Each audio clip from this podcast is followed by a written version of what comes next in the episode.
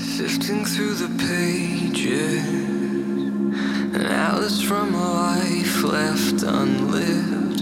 Inside there is a beauty. Herzlich willkommen zum Interview-Podcast Phoenix on Air für Stanga-Yoga-Lehrer und Ashtangis, die Lust haben, sich auf eine andere Art mit dem Yoga zu beschäftigen. Einige meiner Interviewpartner kennst du vielleicht schon aus der Yoga-Szene. Wir sprechen über yogarelevante Themen, die über die Yogamatte hinausragen. Marcel Laudan, der Inhaber der Yogaschule Yoma in Bremen, ist vor einigen Wochen das zweite Mal Vater geworden.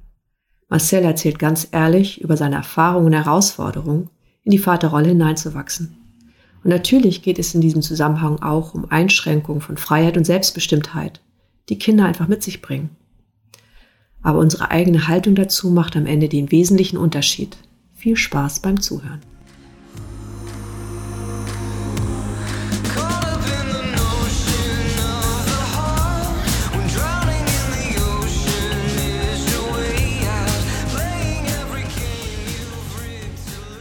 Hallo Marcel.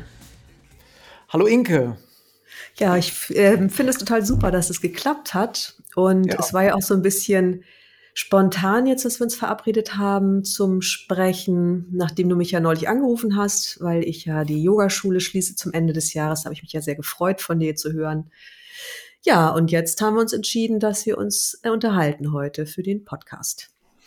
Ja, Inke, äh, vielen Dank erstmal für die Einladung. Ähm, ich fühle mich sehr geehrt. Ich, habe, ich bin ja ein kleiner Fan von dir und deinem Podcast. Ich habe sie verschlungen in den letzten Wochen, wenn ich hier im Park rumgelaufen bin mit meinem kleinen Junior und äh, habe immer gedacht, oh Gott, was gibt's denn da überhaupt noch zu erzählen? Da wurde schon so viel gesagt. Und dann kamst du ja tatsächlich mit dem Thema, ähm, was wir uns ausgesucht haben. Äh, genau. Familienalltag und aus der Sicht des Mannes. Da dachte ich erst so, hm, naja, äh, aber ich finde es total spannend, mich darüber mal mit dir zu unterhalten, weil das hört man tatsächlich selten. Und äh, ja, das mit deinem Studio finde ich natürlich sehr schade. Ne? Aber manchmal ist die Ding, ist die, ist der Lauf der Dinge so, da verändert sich was und dann kommt was Neues. Genau, so. Ja. Also das ist ja auch nach wie vor so, dass ich merke, das ist eine wirklich total gute und richtige Entscheidung, auch wenn es ja. natürlich traurig ist und ich auch ein bisschen Angst davor habe, was kommt denn jetzt danach, aber Genau, das ist ähm, unter anderem ja auch begründet durch meine Familiensituation, ne? Also ja. Und genau, deswegen fand ich es eigentlich auch total stimmig, nochmal zu gucken oder dass wir uns heute nochmal unterhalten über diese Situation Eltern und Yoga. Ähm, was macht das mit der Yoga-Praxis? Was macht das aber auch mit mir als Yogalehrer oder ähm, Leiter einer eigenen Yogaschule. Das finde ich halt schon ganz spannend, sich anzuschauen, weil das ja, ja doch Menge die Lebens es, ne? genau eine, eine, Menge. Und da du jetzt ganz frisch Papa geworden bist, ne? Ja, sechs ähm, Wochen. Sechs, sechs Wochen. Wochen. Ja, sechs Wochen plus. Ja. Ja. Krass. Mhm. Das ist schon spannend. Genau. Und wenn wir einfach nochmal so zurückgehen und uns überlegen, wie das denn war, als wir angefangen haben, Yoga zu machen, ne, hatten wir oh, ja einfach auch vielleicht nochmal eine andere Motivation. Äh, ja, eine ganz andere Motivation. Das ist wirklich schon lange her, du. Wie lange ist es bei dir jetzt her, dass du angefangen hast? Ich habe Ende der 90er angefangen. Also eigentlich habe ich angefangen, das ist so ein bisschen witzig. Ich weiß nicht, ob das interessiert, dass ich kurz meine Yoga-Geschichte darlege. Mach gerne. Ähm, das passt immer. Ich habe ähm, meine erste Yogastunde, das weiß ich noch, da war ich mit meinem damaligen Kumpel, mein Nachbar Guido, äh, meine Mom, die macht eigentlich schon, so lange wie ich denken kann, macht die schon Yoga. Das war immer irgendwie so omnipräsent. Und ähm, als Jugendlicher, dann beschmunzelt man das halt so ein bisschen und belächelt mhm. das irgendwie. Äh, mit bunten Haaren bin ich dann mit meinem Kumpel Guido einfach mal mit meiner Mom mitgelaufen da zu so einer Yogastunde. Und das war dann so die Schafsfell-Fraktion. Äh, mhm. Und wir lagen da als, ich weiß gar nicht, wie alt wir waren. 15, 16, Ach, cool. 14?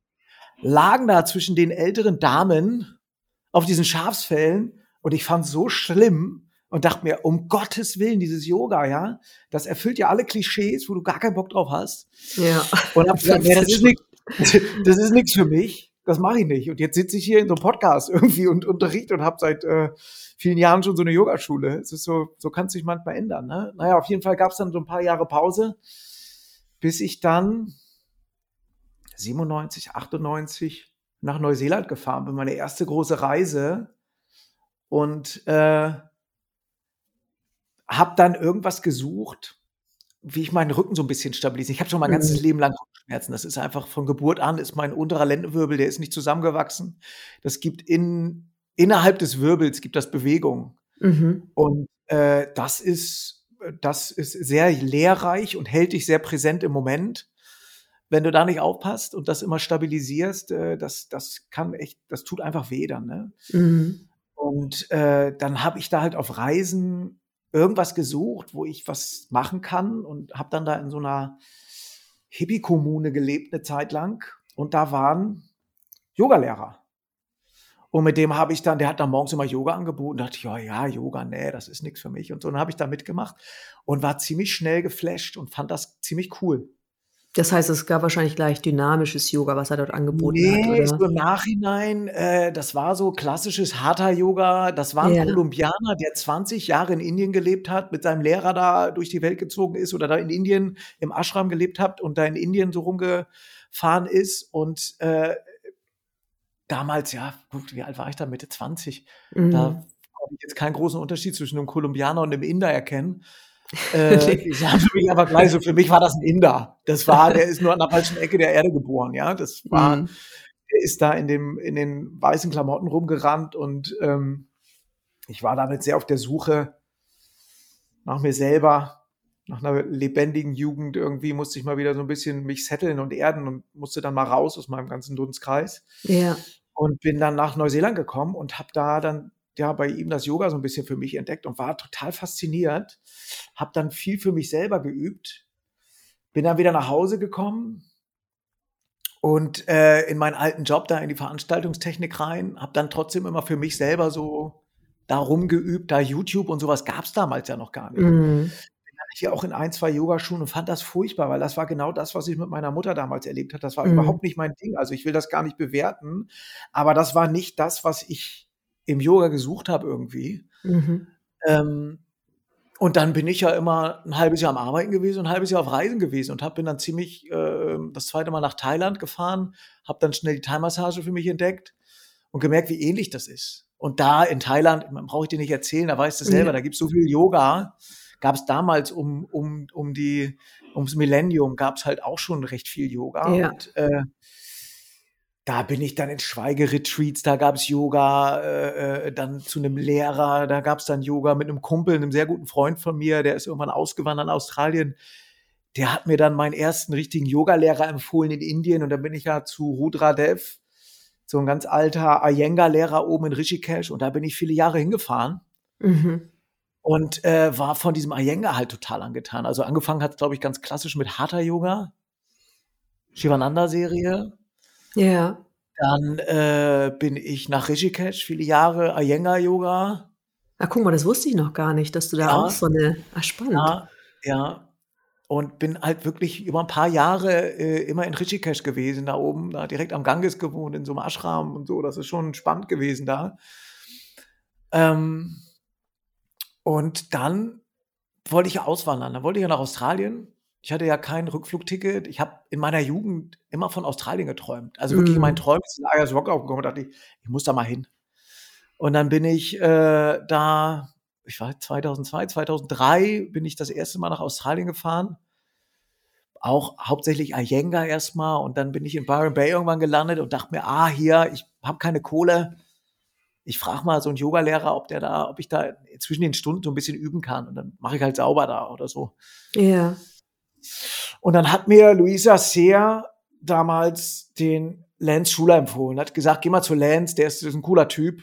Machst mal 'ne Stunde bei ihm mit und der lässt dich bestimmt da in den Raum.“ Und dann habe ich Lance kennengelernt und das ist ja für mich 'ne Offenbarung gewesen da, ne? Ja. Kennt doch klar kennst du Lance, da haben wir uns, glaube ich, kennengelernt. Der hat ja seine Ja. ersten Workshops oben bei euch da im Im im Schulterblatt gegeben.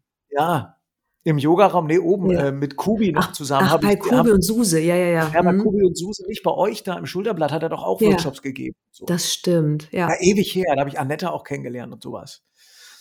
Und, äh, da bevor der nach Deutschland gekommen ist, war ich ja lange, lange bei Lance. Ich habe bei dem gewohnt und habe das aufgesogen, ne? Also, so 'ne Form des Yogas, das konnt kannte ich ja gar nicht, ne? Also, er hat Mhm. ja auch 'n ganz klassischen Iyengar-Hintergrund, Kampfsport. Viel der war ja so im Nationalkader von den Judokas war er ja drinne und, äh, Ashtanga auch viel gemacht, viele Mhm. Jahre. Und hat dann so sein eigenes Ding da so ein bisschen draus gemacht. Und ich meine, Australien und Lance, wenn du ihn kennst, der Typ ist einfach großartig, ja. Von seiner Art, das hat mich total angesprochen. Und das habe ich viele Jahre gemacht. Bis ich dann 2005 oder so, ich oh, krieg das gar nicht mehr genau hin, Mhm. irgendwann wieder nach Australien gefahren bin. Dreimal war ich insgesamt da. Genau, das mit dem Auswandern hat dann nicht geklappt. Also hätte Wie geklappt, so aber ist. ich, wollte- nee, ich habe sogar Angebote gekriegt, da zu bleiben, aber Ach krass. ähm, äh, dreimal habe ich ein Sponsoring-Angebot gekriegt, dreimal habe ich es ausgeschlagen, weil es sich nicht stimmig an, es hat sich nicht stimmig angefühlt. Also das eine Mal war, ich habe da ja im Veranstaltungsbereich früher viel gearbeitet ja. und ähm, das eine Mal war in Darwin oben bei dieser Frau, wo ich gewohnt habe. Mit der habe ich mich super verstanden und sie meint, sie brauchen einen Hausmeister für ihre Häuser. Da habe ich Küchen gebaut und alles. Und ich Mhm, fand Darwin mhm. einfach total geil da oben, ja. Das ist so Wild West-Style da gewesen. Aber dann bin ich da mal weggefahren und dann äh, in Brisbane und in Melbourne habe ich ein Angebot gekriegt, aber das waren so Großstädte und ich habe gesagt, nur um hier zu bleiben. Und ne, nee, ich will erst noch mal weiter. Und dann Mhm. äh, habe ich irgendwann auch das Bedürfnis gehabt, wieder zurückzufahren. Und dann war es auch okay. Ja. Mhm. Genau, dann habe ich irgendwie 2006, 2005 eine Ausbildung bei Lenz gemacht. Meine erste Yoga, zertifizierte Yogalehrerausbildung. Damals, weißt du selber, in den 90ern, da gab es auch keine Yogalehrerausbildung. Also hier in Deutschland Nee, sowieso nee. schon mal gar Nee. nichts. Da bist Ja. du bei deinem Lehrer ein paar Monate gewesen und hast das wie so ein trockener Schwamm aufgesogen. Ähm, dann habe ich ganz schnell angefangen auch zu unterrichten. Ich habe ja Thai-Massage ganz viel gemacht und bin dann auch viele Jahre da immer wieder nach Thailand oben, nach Chiang Mai gefahren, in so ein kleines Bergdorf. Da habe ich Yoga unterrichtet und ich habe dann diese Ausbildung bei Lance gemacht. Bin das Jahr danach wieder nach Thailand gefahren, um in einer anderen Schule mich nochmal fortzubilden und habe da witzigerweise fast neben der Ashtanga-Schule gewohnt. Und Ashtanga, ja, das hat man früher immer mal so ein bisschen mitgemacht. Das war so ganz nett. Das war irgendwie so eine coole Sequenz, aber irgendwie auch langweilig, weil es immer dasselbe war. Und Mhm. äh, naja, die ganzen Vorurteile, die man als Vinyasa-Yogi äh, gegenüber Ashtanga halt so pflegt und hegt. So, ne? Mhm. Und dann habe ich halt gedacht, ja, die sind halt bekloppt genug, bevor das in der Ashtanga, äh, in der Thai-Massageschule losgeht, schon Unterricht anzubieten. Morgens um sechs, fünf. Ich gesagt, das ist ja cool. Dann machst du das halt mal. Und dann war es um mich geschehen. Also es hat nicht lange gedauert. Ich habe da vier, fünf Monate, war ich da in Chiang Mai. 2006, 2007 irgendwann, in, ich bin, bin mir nicht ganz sicher, eins von Mhm. den beiden Jahren war das. Und dann äh, habe ich halt erstmal verstanden, was Ashtanga überhaupt zu bieten hat. Was das für ein Fass ohne Boden ist, diesen Blick nach innen zu wenden mit Hilfe der Praxis.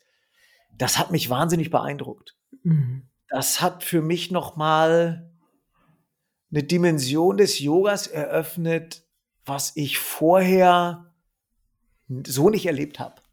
Ja. Und ich meine, äh, warst du mal in Australien? Warst du mal in Byron Bay? Ja, war ich auch einmal. Ja, bei Dina damals. Madina, Madina Kingsborough, ja. Bei der war ich dann auch ein paar Mal. Äh, und ich meine, das ist ja ein Yoga-Mekka da unten. Das ist ja Wahnsinn, was da für ein Standard herrscht. Ich war, war damals, als ich da war, da gab es 2000 Einwohner und jeder zweite, dritte Einwohner von Byron Bay war Yoga-Lehrer. Ja, stimmt. Das ist ich so, das kann ich. Doch, das sind alles Yoga-Lehrer, die machen alle Yoga und Surfen. Ich so, Genau. Das Das ist ja das Wahnsinn, Lustige. Oder? Ja, genau. Dass es mehr Ja. Yogalehrer gibt als Yogaschüler am Ende. Das ist ja, Ja, auch ja, wirklich ein Problem. ja. Aber Wobei was für ein Niveau, was für ein Niveau der einfachste Unterricht da schon hatte, wo du denkst, alter Schwede, ey, Ja. das ist, das ist abgefahren. Ja. Ja, ich glaube, das liegt ja tatsächlich daran, weil es einfach so viel gab, dass die Leute einfach auch ziemlich viel Unterricht genossen haben. Und dadurch steigt natürlich auch die Qualität und die Erfahrung, die du mitprägst. Und Ja. ähm, ja, das macht natürlich total Sinn. Ja, Aber weißt du, was ich jetzt gerade gedacht habe? Das ist so spannend, also was du jetzt gerade beschrieben hast und wenn man nochmal zurückgeht zu dem Thema, passt das total gut, weil das, was du beschreibst, hat ja ganz viel zu tun mit Inspira Inspiration, Ja. Freiheit, Selbsterfahrung, ne? Sich mit Ja. sich selbst beschäftigen. du, Und dann, hab, man äh, genießt das total, ne? Und dann kommt irgendwann dieser Bruch oder diese Ja. Veränderung. Ja, Bei dir ist sie ja früher eingetreten, weil du hast ja schon eine große Tochter eigentlich. ja, also meine Tochter Charlotte, die ist zwölf. Ich bin dann Mhm. 2006, 2007 bin ich zurück und habe bei dem, also da war ich ja in Chiang Mai lange, bei dem William Holtby, der hat übrigens auch bei äh, John Scott eine der ersten Ausbildungen gemacht. Mhm. So ein Engländer, der sich da niedergelassen hat und äh, wahnsinnig advanced geübt hat, ganz netter Kerl. Mhm. Äh, und da war für mich klar, alles klar, Ashtanga, nächstes Jahr fährst du nach Mysore. Ich will noch mal hier zu Patabi Joyce, da muss ich hin. Abgefahrene Nummer, das, das ist dein Ding irgendwie, da hast du Bock drauf. Ja. Und dann kam es anders. Das dann heißt, schlug das Leben zu. Dann schlug das Leben volle Kanne ein. Ja. Das heißt, Dann du warst ich- gar nicht mehr in Mysore. Nee, ich war nie in Mysore. Ja, okay. Ich war nie da. Also das Kind ich, kam dazwischen. Ja, das Leben kam einfach dazwischen, sehr deutlich. Ja, ich habe ähm, äh, hab dann meine damalige Frau, die kannte ich ja schon bestimmt zehn Jahre da, Linda. Und das, sie war auch mit ein Hauptgrund, warum ich zurück nach Deutschland gekommen bin. Ne? Weil Mhm. irgendwo habe ich gedacht, ah, diese Linda, ne, die geht mir irgendwie nicht aus dem Kopf. Die muss ich noch mal treffen, das muss ich mal rausfinden, was da ist und so. Und dann Ja. hat das ja immer noch ein paar Jahre gedauert. Und 2007 sind wir dann zusammengekommen. 2000, ja, 2007. Dann bin ich viel auf Tour gewesen. Ich habe ja im Veranstaltungsbereich, bin dann habe hier so Großveranstaltungen gemacht, Toure Ja. begleitet und so. Ja. Und äh, dann ist 2008 ist Linda schwanger geworden und 2009 ist Charlotte geboren. Mhm. Und ja, das ist dann natürlich erstmal das, was Ashtanga so macht. Diese Konfrontation mit sich selber. Hoch 10. Wenn du auf einmal ein Kind kriegst. Und Genau, das eigentlich, ist ja schon. Eigentlich war mein Lebenskonzept so, ah. also ich habe mein Leben so gestaltet, dass Familie sehr schwer möglich wird. Ich war ein halbes Jahr immer auf Reisen und ein halbes Jahr auf Tour mit irgendwelchen Bands oder auf irgendwelchen Großmessen, Großveranstaltungen äh, immer unterwegs. Ja. So war mein Leben gestaltet. Das heißt, so Beziehung ernsthaft und Familie ernsthaft war eigentlich nicht möglich. Mhm. Und äh, Linda und ich wussten beide, dass der Storch und die Bienen nicht wirklich dran beteiligt sind an den Kindern. Mhm. Und insgesamt, insgeheim äh, habe ich auch Bock gehabt, irgendwie ein Kind zu kriegen. ja. Weil ich wusste, da wartet ein Paket auf mich. Da musst du dich mit dir selber konfrontieren und dich mit deiner Kindheit nochmal auseinandersetzen und nochmal schauen, was du da so für schwarze Schafe im Keller geparkt hast. Mhm. Und das macht ein Kind. Ne? Das macht es dir sehr deutlich einfach. Und äh, wenn du reflektiert bist und dich mit Yoga und so einem Kram so auseinandersetzt und ehrlich zu dir bist, dann guckst du halt auch mal hin und Mhm. arbeitest mal deine Kindheit auf. Meine Eltern haben sich früh getrennt.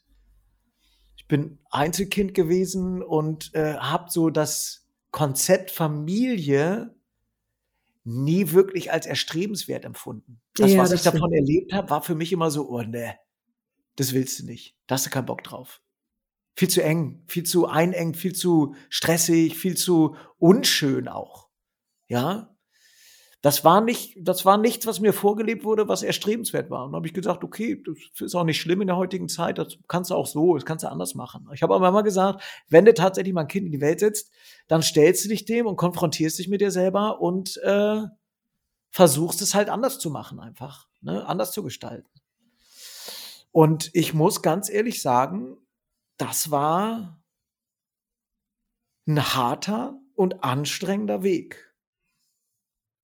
Wie war das denn mit dem Arbeiten? Weil ich glaube, dann fingst du auch an, mehr in Bremen zu bleiben, oder?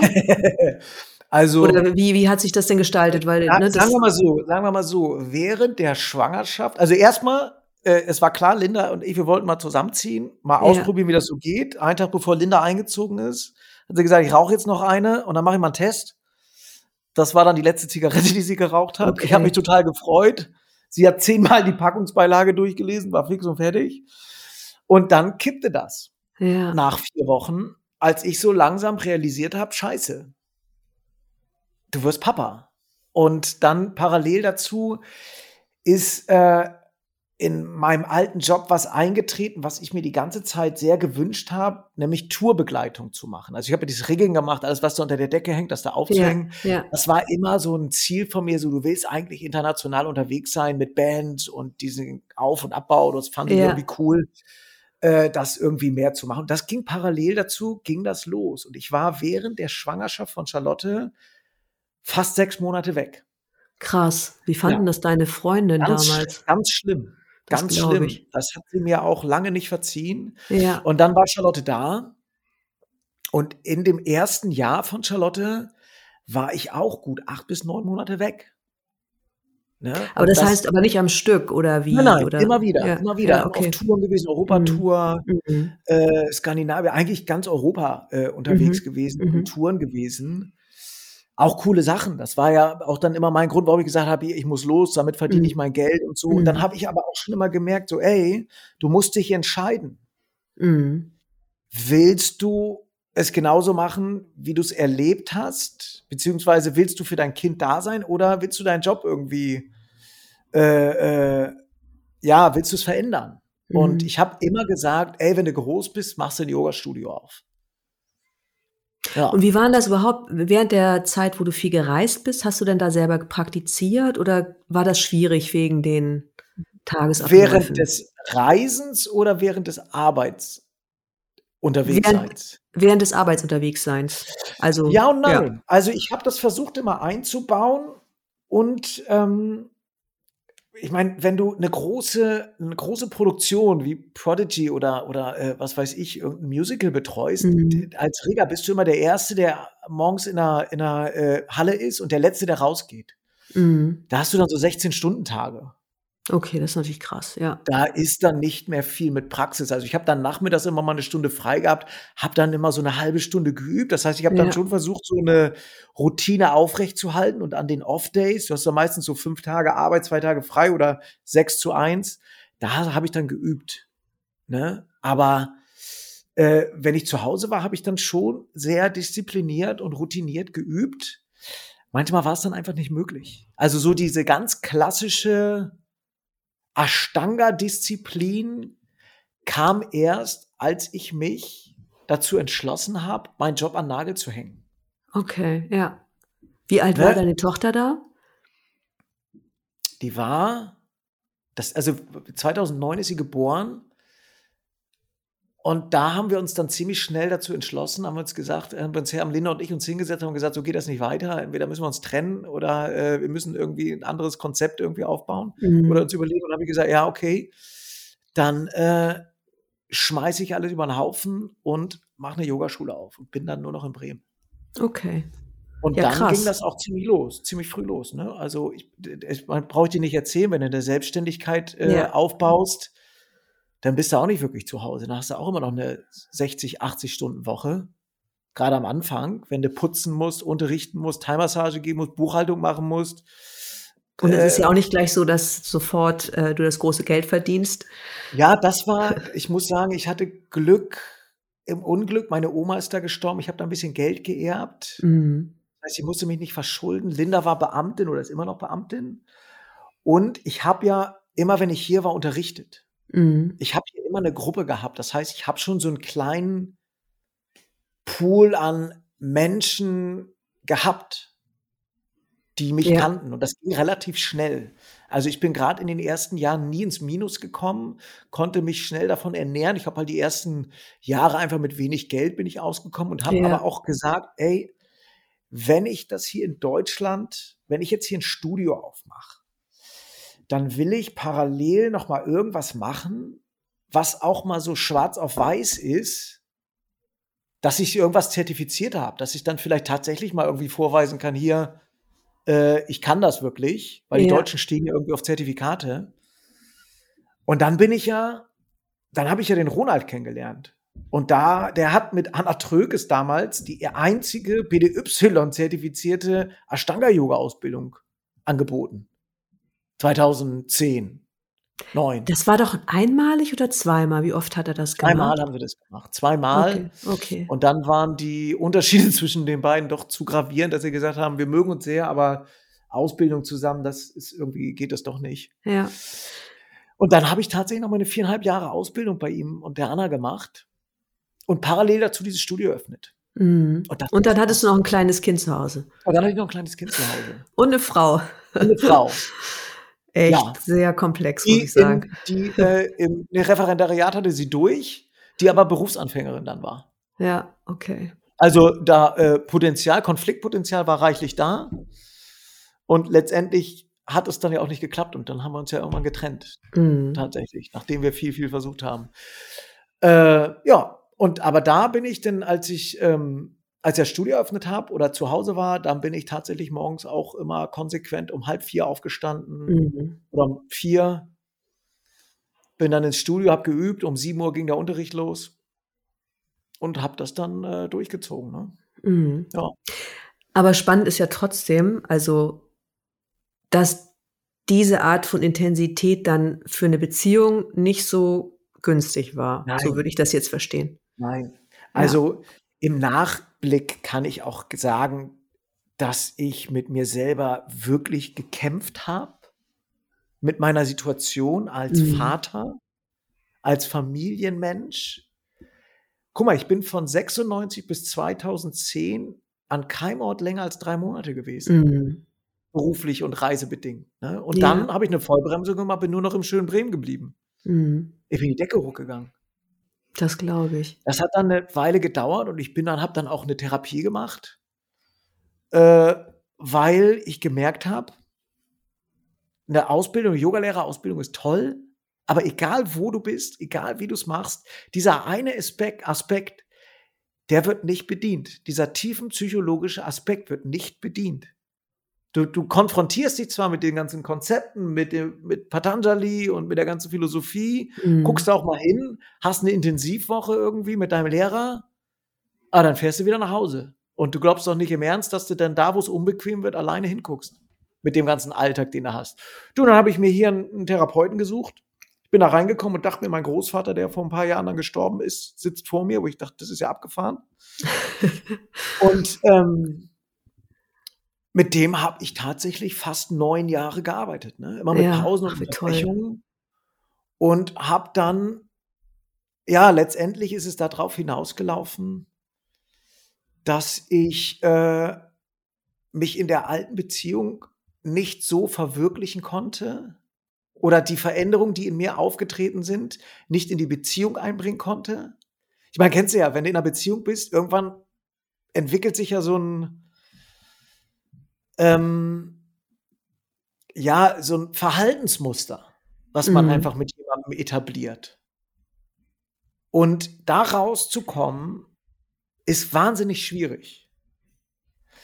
Und das haben wir einfach nicht geschafft. Und ich habe irgendwie immer das Gefühl gehabt, ich möchte Beziehung anders leben, kann es aber hier nicht. Also es geht nicht. Ja? Und ja, und natürlich ist ja auch die Frage, was heißt anders, oder? Oder war dir das gleich klar, was so, was für dich anders Ja, es wäre? war natürlich so diese, diese, diese, da, der, der Umgang, den Linda und ich uns angewöhnt haben, der hat uns beiden nicht gut getan. Ja, Wir sind aber nicht rausgekommen. Wir haben wirklich, wirklich viel versucht. Und ich habe da immer gesagt, ich will meinem Kind äh, eine Familie bieten und will alles dafür tun. Will aber auch meine Yoga-Praxis nicht aufgeben. Habe ja dieses Studio dann auch an der Hand, habe diese Ausbildung an der Hand gehabt. Mhm. Und ich meine, brauche ich dir nicht erzählen, wenn du dich im Ashtanga-Yoga irgendwie vorarbeitest in die dritte Serie, ja, das bedeutet eine gewisse Disziplin und eine gewisse Entbehrung auch. ja. Ich Da weiß. gehst du abends um neun ins Bett. Mhm. Und wenn um halb neun dein Kind noch nicht schläft, dann sagst du halt, ja, ey, ich muss jetzt aber ins Bett. Das Mhm. heißt, so für Familienzeit und Beziehung war wenig da.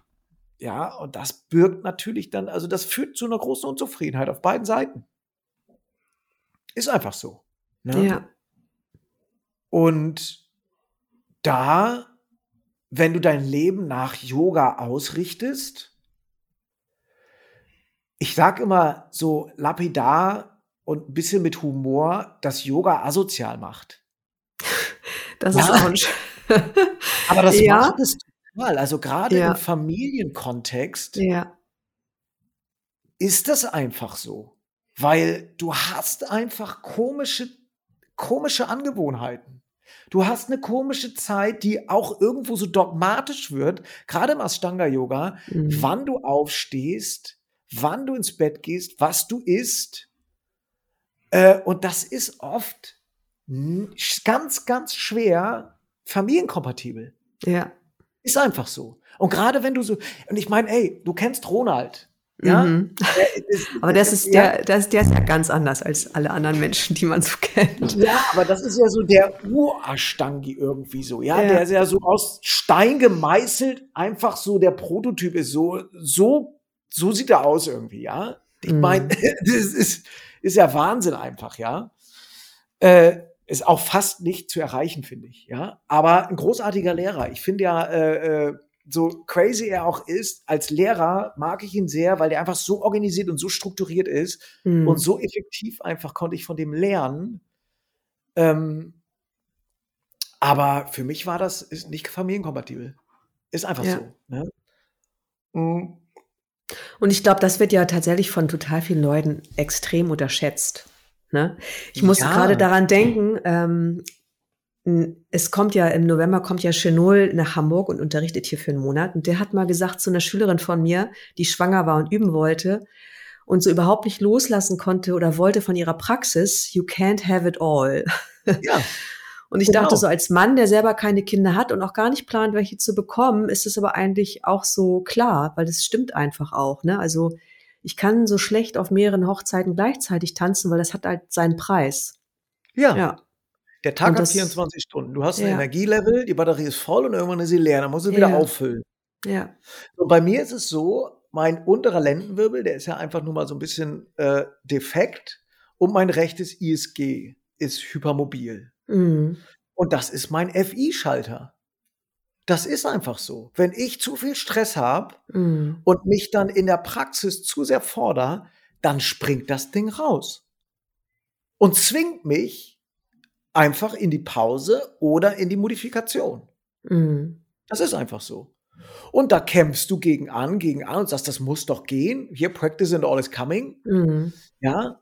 Aber ich glaube, dieser, diese Definition oder dieser Begriff practice and all is coming wird ganz oft missinterpretiert. Es ja, wird ja ganz oft nur auf die Asana-Praxis bezogen. Und das stimmt ja gar nicht. Ich glaube auch nicht, dass Patabi Joyce das gemeint hat. Ich glaube eher, was er gemeint hat, ey, üb mal und der Rest wird schon kommen. Aber was doch kommt, ist die Erkenntnis, dass man nicht immer alles üben muss. Und trotzdem und kann. Und, kann. Mhm. und trotzdem eine erfüllte Praxis haben kann. Ja. Darum geht es doch eigentlich. Ey, das kommt, die Erkenntnis kommt, das Verständnis kommt. Üb doch so, dass du dich nach der Praxis besser fühlst als vorher.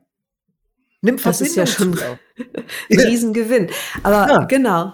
Ich habe neulich mit einem ähm, Schüler von mir darüber gesprochen, das war auch in so einem Podcast, und da haben wir halt auch noch mal so festgestellt, ich glaube, das, was es manchmal so schwierig macht, ist ja, wenn du intensiv körperlich übst, dass du sowas hast wie so ein Kick und so ein High-Gefühl. Ja. Und du willst dieses besondere Gefühl halt immer wieder erreichen. Und das ist natürlich, wenn du eine Praxis machst, die ähm, ne, die nicht so lange ist, die nicht so intensiv ist, ähm, modifiziert ist, du erreichst in der Regel oftmals nicht dieses High und du kannst natürlich dich einfach total gut fühlen, während du das machst. Und ich genau. glaube, das ist manchmal so dieses, dann hast du so ein, das ist ja so ein bisschen fast wie Drogen nehmen manchmal. Du willst genau diesen Kick haben, du kriegst den nicht, bist immer auf der Suche nach dem Kick. Und wenn du aber feststellst, dass du einfach ein gutes Gefühl haben kannst, so ein Wohlgefühl, konzentriert ja. sein, und du merkst, dass das reicht, das hat ja, ja, auch ein bisschen was mit Erwachsenwerden zu tun, oder? Ja, total. Also, äh, äh ich meine, guck dir die Ashtangis an. Das sind alles Grenzgänger irgendwie, ja? Ja. Alle haben sie irgendwie Drogen. Du meinst, wir auch. Bitte? Du redest auch von uns, oder? Äh, ja, ich rede nur von mir. Ich habe echt im Extrem gelebt, immer. Ich habe immer die Herausforderung gesucht und da ja. Bietet sich Ashtanga ja einfach für an. Das ist schon krass, wenn du dir das Total. anguckst. Ja, das ja. ist schon Wahnsinn. Und gerade wenn du älter bist als Mitte 20 oder 30, äh, und meinst, dritte Serie üben zu müssen, ja, dann Mhm. musst du dann schon gewisse körperliche Voraussetzungen mitbringen und auch entsprechend dich äh, leben einfach. Ja. Und wenn du trotzdem abends gerne mal dein Bierchen trinkst, das nimmst du morgens mit auf die Matte. ja. Und danach fühlst du dich nicht besser. Ja, Nee. das ist einfach so. nicht. So, Und äh, wenn der Dickkopf halt da ist und du meinst, du musst das machen, ey, dann mach es. Verletzung kann wunderbar Lehrer, Lehrer sein. Mhm. Das ist ja einfach so. Ne? Und ich meine, wie viele Ashtangis kennst du, die Bandscheibenvorfälle haben, die kaputte Knie haben, die die Schultern kaputt haben, die genau das gemacht haben, die gesagt, ey, so steht das auf dem Zettel, so muss das geübt werden. Ja, das sind ja in, äh, erschreckenderweise etliche. Ich glaube, ich kenne eigentlich nur es Anna. nicht. Sie sagen Anna, es ja, die, nee, genau, oh, doch, ich glaube, viele sagen es und man sieht das ja auch bei einigen, ne? ja Und mittlerweile. ich glaube, ja, das war doch aber früher verpönt. Das kommt nicht von der Yoga-Praxis. ja, das stimmt. Das war Ja, das also- Ego. Das hat damit, das Ego hatte im Ashtanga nichts zu suchen. Da hat es das irgendwie fast noch größer gemacht, war ja. mein Anschein. Ja, also das hat, äh, das hat das potenziert, das Ganze. Ja, total. Ja, und, Aber sag äh, mal, ja. ja. Äh, nee, Ja. genau. Ich, sorry, dass ich jetzt lache, aber ähm, nochmal mit dem, na, weil das ja einfach wirklich so verrückt ist, jetzt auch mit dem, mit dem Kinderkriegen, ne? Weil ich habe halt immer so gedacht, als ich dann auch Fritz bekommen habe, also einmal während der Schwangerschaft war, Fritz ist ähm, siebeneinhalb jetzt. Ja. Dass es ja so deutlich wurde, wenn ich intensiv wieder versucht zu üben, dass ich die Nerven dann tatsächlich nicht so habe für mein Kind, wie wenn ich einfach sage, ich mache einfach ein bisschen weniger. Also eigentlich habe ich gemerkt, zweite Serie ist eigentlich total kontraproduktiv, so energetisch für mich, um den Alltag mit meinem Kind zu bestehen. Weil ich dann Mhm. gemerkt habe, dann brauche ich ja eigentlich mindestens zwei Stunden meine Ruhe danach und muss noch Mhm. irgendwie schlafen und Mhm. Ne? So, das finde ich tatsächlich total spannend. Und mittlerweile ist es sowieso so, dass ich relativ wenig übe, zwar regelmäßig, ne, also täglich immer noch, aber bin irgendwie gerade so bei meinen 45 Minuten am Tag, Mhm. weil ich merke, damit bin ich, fühle ich mich stabil, ich habe Kraft genug für den Rest und ähm, kriege Mhm. auch keine emotionalen Ausschläge. So. Die kriegt man schon genug. Die kriegt man ja schon von seinen Kindern, ne? Ich sag nur, Stre ne, genau. Wir nennen das jetzt gerade Wackelzahnpubertät hier mit Ja, siebeneinhalb. Das ist großartig. Mein Kind ist ja so eine Diva, der schmeißt immer seinen Kopf in den Nacken, wenn da irgendwas, irgendwas nicht, nicht klappt. Wo ich dann denke, oh Gott, jetzt muss ich einfach atmen. Und wenn ich mich Drama. dann darauf, genau, aber wenn ich mich wirklich dann wieder aufs Zentrieren und Atmen be- besinne, dann merke ich, ach genau, eigentlich müsste es doch darum gehen beim Yoga. Und mir fällt halt auch gerade noch mal ein, was du neulich zu mir gesagt hast. Ich habe mich entschieden, ich mache mal was anders. Ja. Ne, jetzt auch mit, mit, mit deinem zweiten Kind sozusagen. Ja. Also das finde ich halt noch mal so spannend. Ja. Also was war so die Veränderung? Weil du hast dann ja auch jetzt jahrelang schon deine Yogaschule geführt, ne? Und auch Ja. sehr erfolgreich, würde ich sagen. Ist ja eher Ja. auch ein großer Laden so. Mhm. Ja. Ähm, also Line, da muss man ja mal ein bisschen aufpassen. Meine Ex-Frau heißt Linda, meine Ja. neue Lehrerin heißt Line.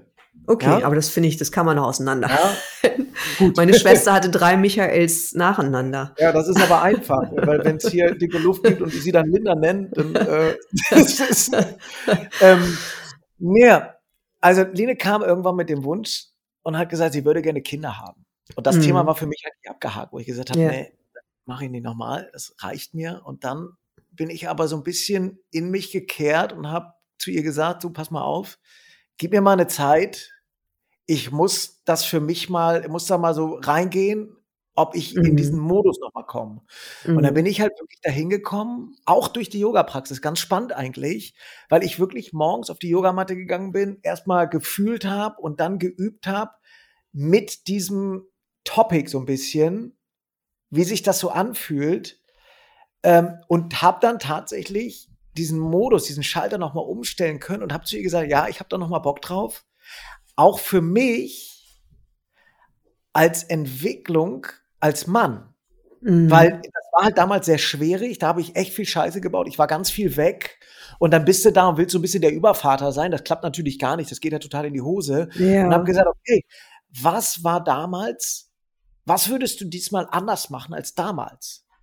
Ja, und das habe ich mir ziemlich bewusst überlegt und hab, wir haben eine sehr, oder ich letztendlich habe eine ganz bewusste Entscheidung getroffen, gesagt, ja, A, finde ich diese Frau einfach so toll, dass ich mit der das nochmal machen möchte. Und B, finde ich es für mich als Entwicklungsschritt auch total spannend und wichtig, nochmal ein Kind in die Welt zu setzen. Und witzigerweise, ich wusste bei meinem ersten Kind, das wird eine Tochter, ich wollte immer eine Tochter haben, wenn. Mhm. Und ich wusste auch, dass das zweite Kind jetzt ein Junge wird, weil ich immer gesagt habe, ich will nie einen Jungen haben.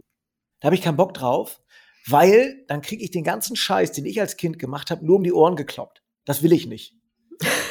ja, und jetzt bin ich aber mittlerweile so weit, dass ich mich so gefreut habe, dass es ein Junge wird, weil ich mich jetzt in der Lage fühle, das Ganze auch weiterzugeben und ganz anders zu sehen. Ja, toll. Und mir die Yoga-Praxis total dabei geholfen hat. Äh, viel mehr die Philosophie noch. Aber mm. gut, wenn du Ashtanga übst und dich so ein bisschen mit der Philosophie, gerade mit Patanjali auseinandersetzt, merkst du, dass die Yoga-Praxis eigentlich diese Philosophie ist, in praktischer Form. Und ähm, ich schweife schon wieder ab. Sag mir noch mal deine Frage. Ach so, ähm, das ging darum, dass du neulich, als wir telefoniert haben, hattest du gesagt, ähm, ich wollte mal, ich wollte mal was anders machen. Ja. Und dann genau. hast du angefangen darüber genau. zu sprechen, dass du ja, genau, ähm, genau, ja, dich bewusst entschieden machen. hast für, genau. für deinen Sohn sozusagen. Genau, also diesmal ja. habe ich mich bewusst dazu entschieden und dann ging das Und für die Familie, glaube ich, ne? So. Die Familie ja. entschieden habe und ich jetzt einfach auch schon während der Schwangerschaft viel mehr präsent war, viel mehr da war, viel mehr mich um Line und das Kind gekümmert habe und auch gar nicht mehr das Bedürfnis gehabt habe, weg zu müssen, raus zu müssen. Ja. Ich habe gar nicht das. Ich bin äh, äh, als als äh, Linda mit Charlotte schwanger war, ich bin die Wände hochgegangen. Äh, als ich das Studio aufgemacht habe, das erste Jahr habe ich das Projekt gehabt. Danach, ey, mir ist die Decke auf den Kopf gefallen. Ich habe, mhm. ich muss hier raus, ja. Und das dieses Gefühl habe ich gar nicht mehr. Ich habe Bock hier zu sein. Ich habe Spaß daran, mit denen irgendwie loszufahren. Jetzt, äh, während der, ich meine, der ist sechs Wochen alt, brauche ich mhm. dir nicht erzählen, das ist einfach Hardcore die ersten Wochen. Ja. ja kein Schlaf, nix. Ja, du hast eine, eine emotionale, offene Person vor dir. Diese, ich meine, äh, äh, guck mal, alle reden darüber, wie krass diese Geburt ist. Aber das ist so ja. endlich, das ist so überschaubar. Ich finde, das viel krassere ist eigentlich das, was danach kommt. Mm, das stimmt. Alle zwei Stunden still. Das funktioniert nicht. Da liegt so ein kleiner Haufen vor dir, der hält dich vom Schlafen ab. Äh, du kannst nicht pennen, der nuckelt die ganze Zeit an dir rum. Plus die Plazenta ist raus, die ja über neun Monate deinen gesamten Hormonhaushalt gesteuert hat. Mm. Und die Erkenntnis, dass dass das so bleibt erstmal. Ja. Das Kind bleibt da. Das hat ja einen psychologischen Effekt. So, und ich habe ja. mich eher in der Rolle gesehen. Äh, also sagen wir mal so, wenn du als Mann eine Geburt begleitet hast, wird dir sehr schnell klar, werden dir zwei Dinge klar. A, dass du nicht das starke Geschlecht bist und B, dass dein Platz in zweiter Reihe ist. Mhm. Als Servicepersonal. Du darfst während der Geburt, du darfst froh sein, dass du dabei sein darfst, du darfst mal die Stirn abtupfen, du darfst sie mal dran erinnern zu atmen, du kannst mal was zu trinken geben, den Rücken halten. Mhm. Den Rest macht die Person vor dir. Und da habe ich wirklich Hochachtung vor, ja. Und danach ist die Aufgabe, also so sehe ich meine Aufgabe, dafür zu sorgen, dass es der Mutter gut geht.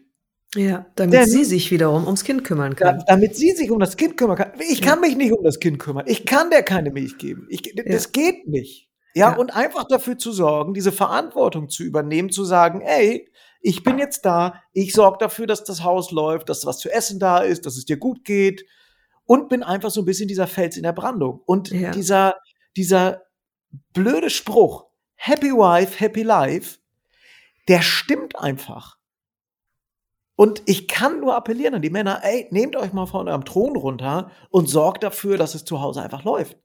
Also schraubt dein Ego einfach mal ein bisschen runter. Ja. ja?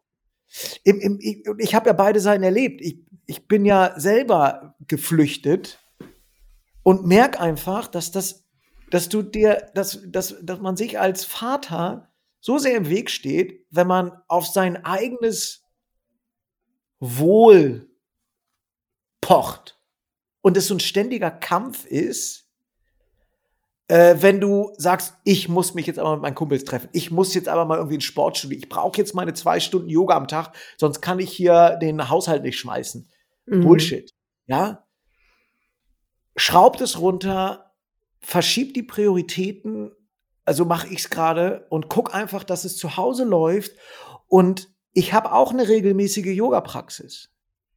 Die ist im Moment aber einfach manchmal nur eine halbe Stunde. Manchmal Mhm. sind es nur Sonnengrüße, manchmal sind es zehn Sonnengrüße. Ja? Die Sonnengrüße helfen mir total dabei, mit mir in Verbindung zu kommen. Und darum geht's mir, mich einfach zu spüren und so ein Reset zu machen. So, ey, wer bin ich? Was bin ich? Wie fühle ich mich? Wie ist meine Kraft? Mhm. Und damit in Connection zu kommen, damit in Verbindung zu kommen, dabei hilft mir, dabei helfen mir die Sonnengrüße. Ich fand das so schön, in irgendeinem Podcast hast du das mal gesagt. Da hat dich jemand gefragt, warum übst du nach 20 Jahren eigentlich das immer noch? Mhm. Ja, eigentlich nur wegen den Sonnengrüßen, ja. oder?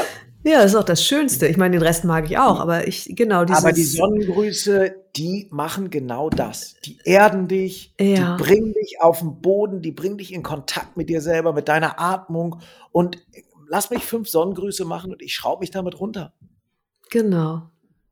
Und nicht mehr den Anspruch ha- zu haben, erste, zweite, dritte Serie üben zu müssen, ent- das nimmt so den Druck raus. Mhm. Und es macht eine Praxis schön. Ohne Leistungsgedanken. Und ich finde, das ist das, was der Ashtanga-Szene oft fehlt. Dass da so viel Leistungsdruck hinter ist und das ist, das ist das, was in unserer Gesellschaft so vertreten ist. Dieses höher, schneller, weiter Ja. schaffen. Dass Ja. ganz viele Teilnehmende im Unterricht das ja mit auf die Yogamatte nehmen und sagen, sie müssen jetzt und hier und äh. Und ich sehe meine Aufgabe als Vater in meiner eigenen Praxis hier in der Familie, sowie als Yogalehrer bei mir in der Schule da drinne, diesen Leistungsdruck auf ein Minimum zu reduzieren. Ja. Ja, also A hier zu Hause, Lene muss nichts leisten. Die muss nicht einkaufen gehen, die muss nicht immer gut aussehen, die muss, die kann das alles stehen und liegen lassen. Deren Aufgabe ist, sich um dieses Kind zu kümmern. Ich nehme ihr den Kleinen ab, so viel wie es geht. Die soll sich einfach nur um sich kümmern, dass sie wieder auf den Damm kommt. Hm. Und alles andere versuche ich, so gut es geht, abzunehmen. Das ist doch eine, wie lange ist denn das? Drei Monate, sechs Monate? Und diese sechs Ja. Monate, wenn ich, wenn ich mir als Mann, als Vater, als junger Vater auf die Fahne schreibe, diese sechs Monate mich einfach in den Dienst der Familie zu stellen, geht's doch allen gut. Dann sind doch alle entspannt und ich bringe mir doch keinen Zacken aus der Krone. Also überhaupt nicht. Vor allem, ja, nee, überhaupt nicht. Aber was Schöne ist, Marcel, ist ja, weil du kriegst ja was zurück am Ende. Ja, total. Weißt du so. Das, das ist ja so dieses, ich glaube, erstmal was zu geben und dann ist dieses Zurückkriegen vielleicht nicht mittelbar, also nicht unmittelbar, aber Doch, man ist es. Ja. Ich kriege okay. unmittelbar eine entspannte Mutter, unmittelbar ein entspanntes Kind, was die Gesamtsituation zu Hause entspannt und dadurch entstehen ja für mich Freiräume, die ich nutzen kann. Ja, Wo ich denn mal eine halbe Stunde oder Stunde laufen gehen kann, wo ich Yoga praktizieren kann, wo ich mich mit einem Kumpel treffen kann. Aber das entsteht aus einem Gefühl heraus, dass der Raum da ist und Lene nicht das Gefühl hat, darum kämpfen zu müssen, auch mal für sich sorgen zu können, weil sie immer das Ja. Gefühl haben muss, dass ich schon wieder weg bin. ja, Und so war das früher bei mir. Also ja. Früher habe ich darauf bestanden. Ich musste, gut, ich war beruflich einfach in dem ersten Jahr wahnsinnig viel weg. Ja, Und wenn ich dann hier war, wollte ich Yoga üben. Ich wollte mich natürlich auch mal mit meinen Kumpels treffen. Dann habe ich die Kleine auch mal mitgenommen und habe die geliebt, abgöttisch geliebt. Meine kleine Charlotte, die mag ich sehr. Äh, habe dann auch viel mit der gemacht. Aber äh, habe immer noch versucht, hier, you can't have it all, ne? Hatten wir ja, Ja. gerade schon. Geht nicht. Und wenn ich mich da, und hier habe ich mich halt dazu entschieden, einfach zu sagen, ey, wenn ich jetzt nicht jeden Tag irgendwie anderthalb Stunden üben kann, dann ist das jetzt halt mal so. ja. Dann ist es manchmal eine Viertelstunde, manchmal ist es eine halbe Stunde. Das ist super.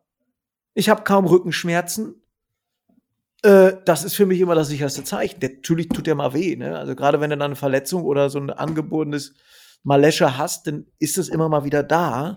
Aber es ist viel, viel weniger. Hm. Und dieser psychische Druck ist einfach nicht da. Und das nehme ich halt total mit in meinen Unterricht einfach auch. Ich bin so froh, dass ich jetzt wieder live unterrichten kann. Das kannst du dir gar nicht ja, vorstellen. Doch, das kann dieses, ich mir vorstellen. Dieses Online-Unterrichten, ja, das war ja, ja, okay, aber das hat so viel Energie gezogen. Boah. Aber was Puh. meinst du mit dem Druck? Ähm, mm, ich glaube, ich kann das am besten an einem Beispiel erklären. Ja. Ich habe letztens, also ich unterrichte ja morgens und abends Meisterunterricht. Und witzigerweise sind die Leute, manche kommen manchmal morgens, manchmal nachmittags. Wenn die morgens kommen, sind die immer entspannt, der Nacken ist äh, weich. Wenn dieselben Leute abends, nachmittags zum Unterricht kommen, haben die immer einen verspannten Nacken.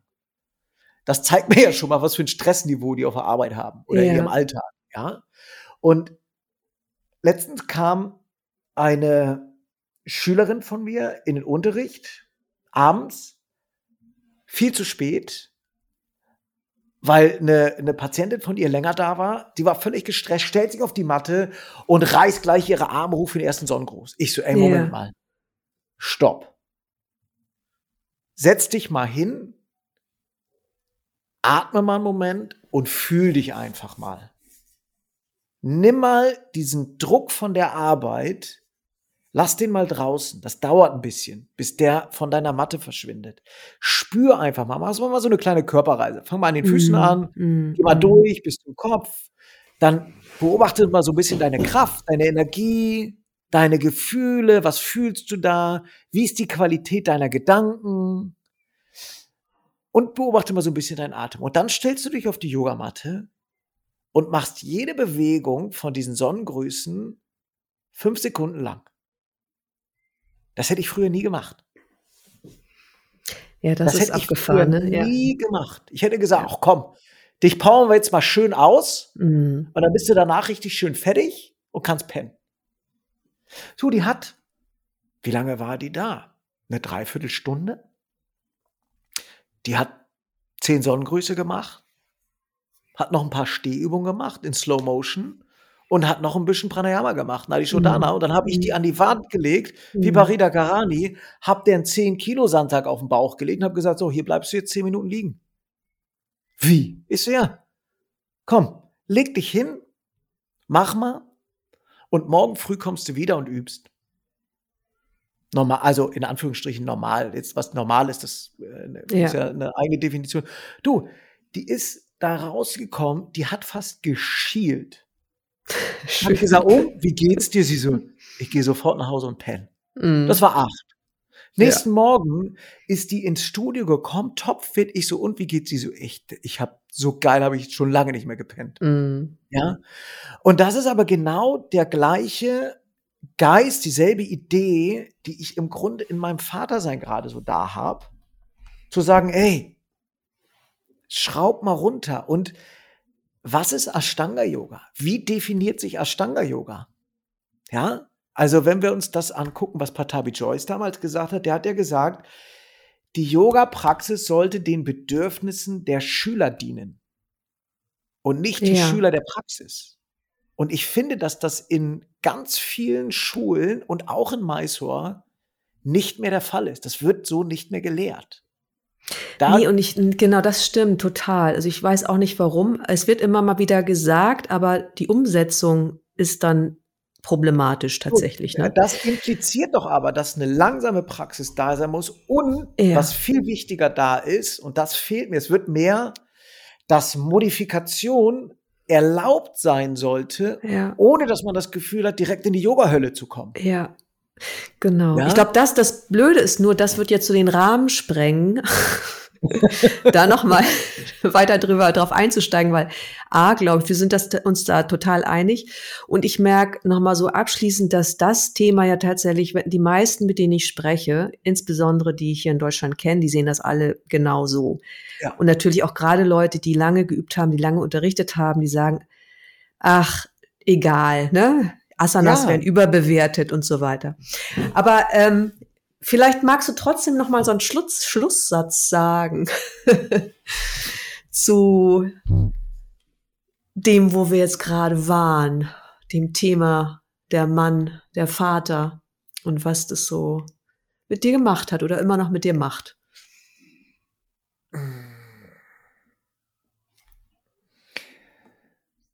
Also das nochmals Vater sein, also das generell Vater sein, ich finde das so faszinierend mit der Charlotte und dem Henry zusammen jetzt. Bin ich wahnsinnig dankbar, dass ich das nochmal erleben darf. Ich saß letztens mit Henry und Charlotte Arm in Arm. Der eine sechs Wochen, die andere jetzt fast, also zwölfeinhalb und dachte mir so, ich bin zweifacher Vater. Äh, ich bin wahnsinnig dankbar dafür, dass ich das nochmal erleben darf. Bin demütiger dadurch auch und gelassener geworden, glaube ich. Mm. Und ich mhm. glaube, dass es uns Männern gut tun würde, noch mehr, gerade als Väter, diese Rolle in der Anführungsstrichen zweiten Reihe gerne einzunehmen. Einfach als Servicepersonal für eine ja. Weile, weil es total bereichernd ist. Ja, und ein bisschen mehr Gelassenheit in das ganze Spiel zu bringen und ein bisschen weniger Ego. Also den Ego da mal rauszunehmen, der hat da einfach nichts zu suchen. Der hat gar nichts. Also der hat weder in der mhm. Yoga-Praxis was zu suchen, noch im Vatersein. Ja, und da gibt es so viele Parallelen im Grunde dazu. Ähm, ja, genießt einfach die Zeit des Vaterseins, ohne das Gefühl zu haben, was zu verpassen. Ja, weil man, Und ja.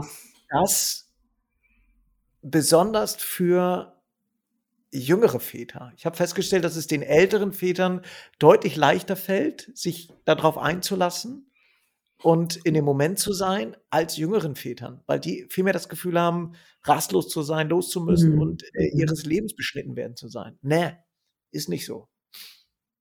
Ja. Danke. Ja, ich danke dir. Also für das war total schön. Ja, war, jetzt hast du noch viel mehr Ohren.